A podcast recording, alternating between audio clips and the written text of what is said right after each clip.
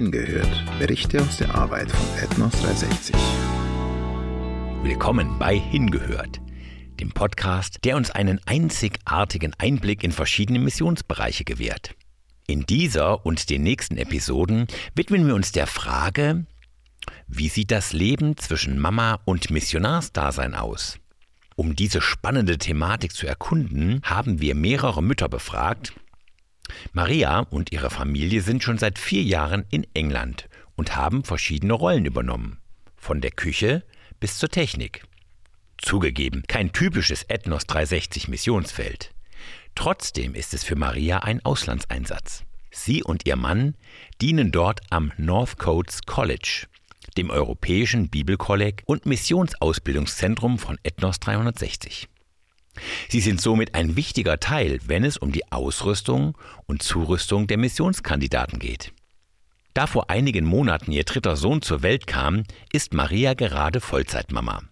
Sie teilt mit uns ihre Erfahrungen, Herausforderungen und Erkenntnisse aus ihrer jetzigen Lebenssituation.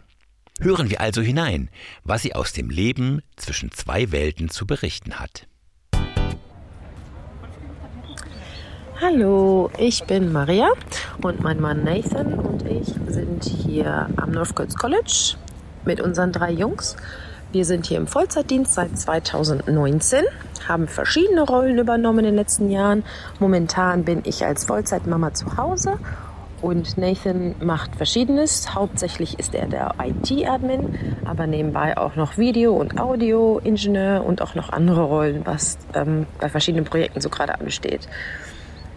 Ja, dieses Thema Familien auf dem Missionsfeld, das hat mich schon beschäftigt die letzten Wochen, denn ich habe auch, wie viele andere, auch ganz oft gedacht, es ist ja gar nicht wirklich Missionsfeld, wir sind ja in England.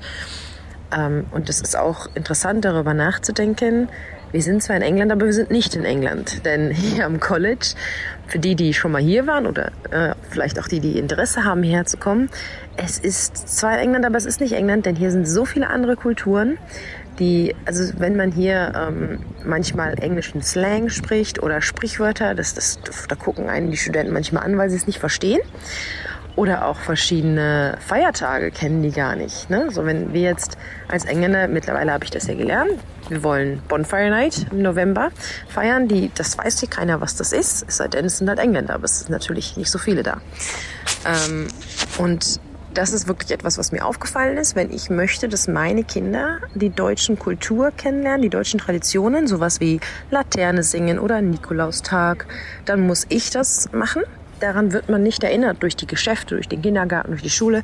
Das ist wirklich meine Aufgabe als Mama, ihnen das beizubringen, ihnen das weiterzugeben. Natürlich bringen wir jetzt nicht so große Opfer wie andere Missionare, dass wir zum Beispiel ne, ganz richtig weit weg sind von unseren Familien. Wir haben Großeltern eine drei Stunden Autofahrt entfernt und auch in Deutschland ist es nicht so weit weg. Wir haben wirklich das Privileg, dass wir einmal im Jahr nach Deutschland kommen können.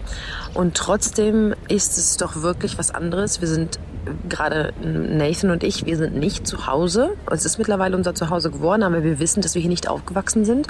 Unsere Kinder sind noch so klein, die kennen nichts anderes. Für die ist es, für mich, wenn wir nach Deutschland fahren, ist es nach Hause fahren. Und für meine Kinder ist es Oma und Opa besuchen. Und äh, manchmal frage ich mich wirklich, wie viel die eigentlich verstehen davon, dass sie ähm, ja so viele Kulturen haben und äh, was sie eigentlich, ja, was bei ihnen im Kopf vorgeht. Und das finde ich aber auch so schön, dass sie wirklich hier zu Hause sind. Sie kennen nichts anderes und von daher fühlen sie sich hier auch nicht fremd. Wir haben auch das große Privileg, dass sie unter den Mitarbeitern Freunde haben. Das heißt, sie müssen sich nicht jeden Sommer verabschieden. Und das Abschiednehmen ist wirklich ein großer Teil unserer Arbeit hier. Wir freuen uns mit den Studenten an und dann gehen die wieder. Und ähm, das ist traurig, aber ich empfinde es als so einen großen Segen, die Missionare persönlich zu kennen. Wir kennen so viele, die auf dem Missionsfeld sind, die wir hier begleitet haben. Und das ist für uns wirklich ein Segen, die einfach persönlich zu kennen. Wenn wir die Gebetsbriefe lesen, das bedeutet nochmal was, was ganz anderes, als wenn wir die Leute, den Leuten nie begegnet wären.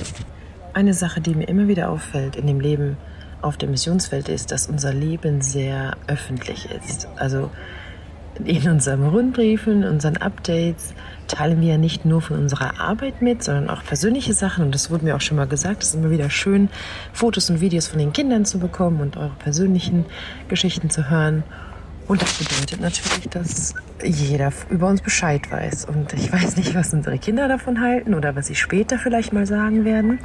Dass, ja, dass jeder quasi immer über ihr Leben Bescheid wusste.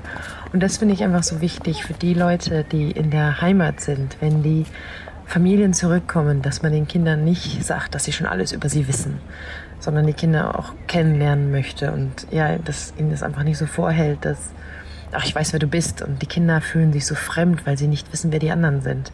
Das fällt unserem, gerade unserem Ältesten, der von Natur aus schüchtern ist und eher introvertiert, fällt ihm doch sehr schwer, dass er zu so vielen fremden Menschen hin muss. Und für mich sind das keine fremden Menschen, das sind meine engen Freunde, das sind unsere Unterstützer, das ist unsere Gemeinde. Oder auch in der Gemeinde vorne zu stehen es ist für die Kinder doch schon was anderes. Es ist total raus aus der Komfortzone. Es gibt vielleicht auch, ne, sicherlich gibt es auch Kinder, die das von der Persönlichkeit her ganz toll finden und diese Aufmerksamkeit genießen, aber unsere sind da nicht so. Und da muss ich als Mama natürlich auch gucken, wie kann ich sie davor beschützen und wie kann ich ihnen das geben, was sie brauchen. Und das kann vielleicht auch Privatsphäre sein.